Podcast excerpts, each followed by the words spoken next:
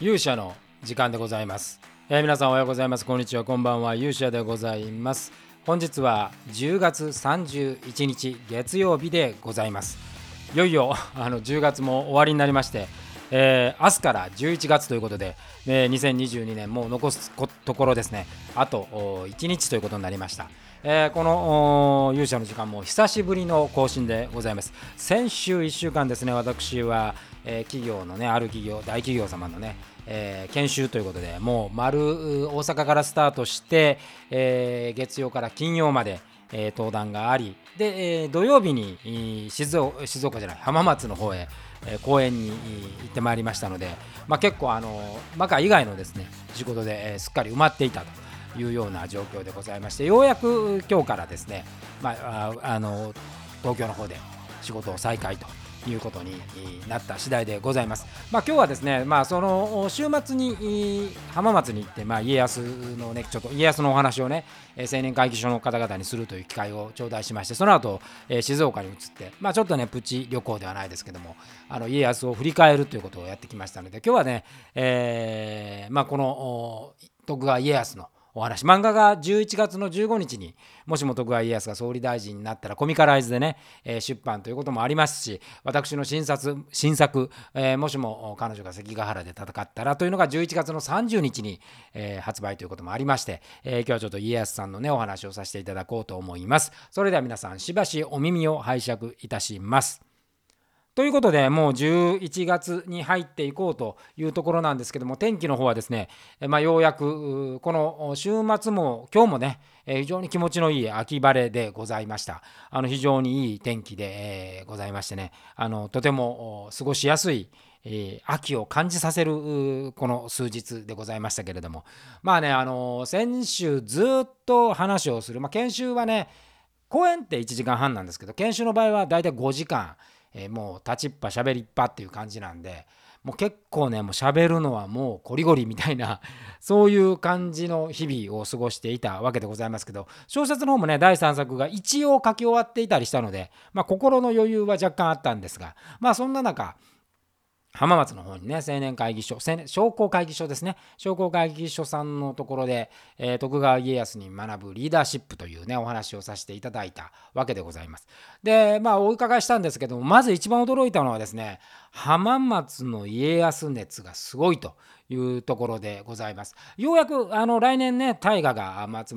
松本潤さんでね、えー、どうする家康ということで、えー、今日ですかね、えー、メインビジュアルみたいな東海バージョンですかね出てましたけどなかなかかっこいい、えー、まああの史実に言う家康の印象とは全く違うイケメンな家康がね、え、いたんですけれどもなかなかあのすごくいいあの感じのポスターだったんですがまあそのこういうこともあってですねえー、非常にこう浜松はもう家康の駅前で、えー、イベントもありましたしもうそこにものすごい人の数がね、えー、来ていらっしゃいましたしであの商工会議所の方に聞いても家康関連のイベントがですね、え結構目白押しであるともうまあ11月ですからね年明け、えもうあと1ヶ月今日ですよで1ヶ月今日でもうあの大河始まるんでね、まあ、この熱狂があこう渦を巻く感じで、えございます。えー、でよく話を聞くとですねやっぱりこうあの浜松の人に聞くとやっぱ尾張、まあ、名古屋はどっちかというとやっぱり秀吉家あの信長というイメージでやっぱりこう家康はですね、えー、浜松なんだというようなところがありまして、まあ、若き日を家康浜松でね、えー、結構長く過ごしまして、まあ、その翌日に静岡に行ったんですが、まあ、静岡は駿府でございますからどちらかというともう晩年の家康が、まあ、隠居所として、まあ、隠居所と言いながら、まあ、実質はですね二元政治をここで行っていたわけですけれどもそういうところもありまして、えー、浜松はやっぱこう若き日のですね家康の苦悩が満ちた場所で、えー、ございます。まあそんな中でですね、えー、お話をさせてもらったんですが、まあ、昨日この公園で面白いなと思ったのはあの浜松ってどうやら鈴木姓が一番多いということで。ございまして、えー、商工会議所のねあの会頭と副会頭の方にご挨拶させていただいたんですが両方とも鈴木さんで、えー、ご兄弟ですかって聞いたらものすごい笑顔でいやもうあの浜松は日本で一番鈴木が多いんで、えー、もう町で鈴木って呼んだら全員が振り向きますよとなので鈴木姓の人は大体下の名前でみんな覚えるんだということを聞きましてなかなか面白いなというふうに感じた次第でございます。まあそのね講演の内容っていうのはやっぱりリーダーシップなんで、まあ、家康のね歴史だけのお話ををしても仕方がないので家康という人が、まあ、その自責を追いながらあのねえー、割とこうビジネスで使う例えば方向と戦略とかあまあランチェスターの法則とか PDCA とか UDA とかそういうこうビジネスフレームに当てはめながらですねお話をするという形で、えー、やらせていただきました。で前回もあの実は浜松はですね中日新聞さんの講演で、えー、お話しさせていただいたんですけどその時はですね結構年配の方がまあ、ほとんどご高齢の方だったので、まあ、どちらかというとですねあの家康のまお話、まあ、歴史のお話を中心にさせていただいたわけでございますけれども今回はそのビジネスにやっぱ置き換えてお話まあだからねちょっとあの難易度が結構高いお話だったんですけど、まあ、皆さんね終わってから質問もね、えー、いただきましたし、えー、1時間半という短い時間でしたけれども割と濃密な時間を過ごさせていただきました。で家康っていう人はですね、まあ、このここでもプラポッドキャストでも何回もお話しさせていただいてるかと思うんですがやっぱり信長っていうこう天才秀吉っていう天才を見てですねこの信長とあの秀吉のこう、まあ、ある種この天才的なものを学習して、えー、自分のものにしたあ、えー、人物だというふうに思います。まあ、その分ですねリーダーシップという意味ではですねあのやっぱ天才っていうのはひらめきなんでそのひらめきについてこれる人間でしか部下になれないわけですけども家康の場合はですねそれをやっぱり自分が学んでるので、まあ、再現性が非常に高い。で、まあ、組織の作り方としてもやっぱその信長のいわゆるこう瞬発的な反射能力これウーダループっていうビジネスループで語られるんですけども、まあ、いわゆる機動的な人材、えそしてもう一つ秀吉っていう人はですね PDCA、まあ、秀吉の場合はですねあの高速 PDCA っていうあのとんでもない技があるんですけども、まあ、いわゆる PDCA っていうのはね、えー、計画して確認して、えー、それを実行して、え、改善してまたそれを戻すという、まあ、ビジネスではよく使われるものでございまして、まあ、そういうものををまあ高速で回すというのが秀吉なんですけども家康はですねそれをま現代でいう我々が使うようなビジネスの使い方でいうような PDCA を部下にちゃんと与えられる人物であったというところでございます。で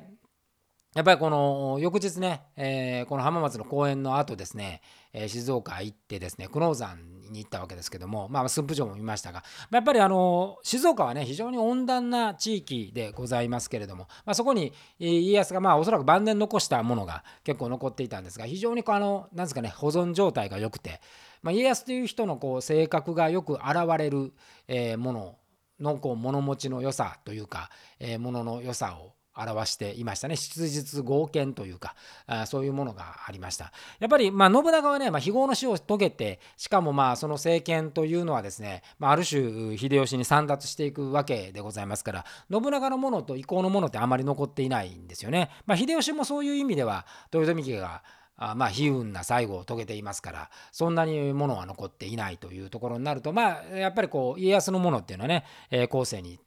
残っているものが多いんですけど、まあ、割とこう繊細なもの、まあ、あの薬をね作るのがすごく得意な人だったんで、まあ、その薬の道具こうあのこうこする道具なんかもね残ってるんですけど、まあ、パッと見てもですね非常に丁寧に使われていたなというようなところがあります。まあ、家康はまああのこう逸話でもねえー、もうふんどしだってもう本当に擦り切れるまで使ったというような花紙が飛べばですね、えー、わざわざ走ってですねその花紙をあの風に飛ばされた花紙を回収するというような人物で、えー、それをよくこう部下に笑われたりするとあそういうものを大事にしないやつはですね、えそのままね、ものを大事に自分の命も粗末にするんだと言ったか言わないかというようなそんな話もあったりですね。割とこうあのなんですか道徳関連の強い人、まあ、その分やっぱこう魅力には乏しいという感じはしますよね。えー、やっぱり信長とか秀吉のこう何ていうんですかね天才ならではの逸話と比べるとですね家康の逸話っていうのは非常に地味なものであると。で、まあ、考えてみればこの時代のお話で言うとねやっぱ家康っていうのは最後の勝者なわけですよ。で最後の勝者っていうのはもう当然その自分がこうどう思うたにせよですねそのやっぱりそれを伝えるその人たちがやっぱ神君家康をですねあがめ奉るというところがあるのにですよやっぱり逸話が結構少ない人人物なんですよね。この辺もねすごい面白いところではございます。でまあ、今ちょうどね小説のさなかで私監修の仕事もしてましてですね、えー、コスミック出版さんのところでまた家康本のね前回あの宝島さんでも家康本を監修したんですけど今回はコスミック出版さんで家康本の監修をしているんですが、まあ、やっぱ家康本をねこう作るのにあたって一番困るのはねあんまり文献がないわけでございますよ。でそういうところであのあるとですね、えー、非常になんかこう本を作るにしてもね本を作るだけの文献がないっていうのが、まあ、家康という人物でございましてでこれはおそらくですが、まあ、家康の書状みたいなものは結構残っているんですけれども、まあ、本当にこう簡潔な、えーまあ、文章であのいわゆる命令書でございますからねそこから彼の人間性というものをあの見出すことはできないわけでございますよ。でやっぱり秀吉とか信長とかね、まあ、信長なんかもやっぱり逸話が結構残ってるっていうのはあの少なくともそういうこう逸話が本当かどうかは別にしてその人物がそんなことをしそうだなというようなところの尾ひれがつくっていう意味ではやっぱり天才的なあそのなんかカリスマティックなところがあるんですけど家康という人はそのカリスマ性というよりはやっぱり実質的なやっぱ組織を動かすリーダーとしての落ち着きとか威厳とかっていうのもあるのかなと。あとおそらくはですけどこのこの間ねこの浜松の方々と喋って思ったのはやっぱこうあの何て言うんですかね皆さんこう非常にこうフレンドリーというかあの気を使ってくれるというかねその気の使い方もその秀吉のようなこう目から鼻に抜けるような利害のところで動くんではなくて本当にこうあったかい感じがすると。でやっぱり家康という人がそんなにねあのこう残虐な行為を記されてないんですね家康という人は。信長にしても秀吉にしてもやっぱこの時代の人ってある種の残虐性があるんですけど家康はやそう家康公はねあんまりその逸話も残っていないというところを見るとやっぱりあの気質的には気は短かったんでしょうけども本人はね気が短かったっていう逸話あの言葉が残ってるみたいですけれどもあのそういうところを非常に抑えた部分のこう理性的なね人だったんではないかと。やっぱりね理性的な人人っていうのはねあんまり魅力はないわけですよ周りにいててもね。えー、逆にやっぱりその理性の効かない人ってね今でもそうですけど、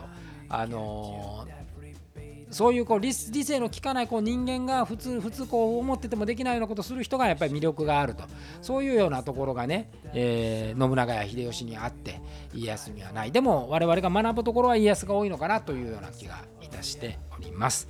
えー、てなことでございまして久しぶりのね勇者の時間をコメントあのこうお話しさせてもらったんですけれども、え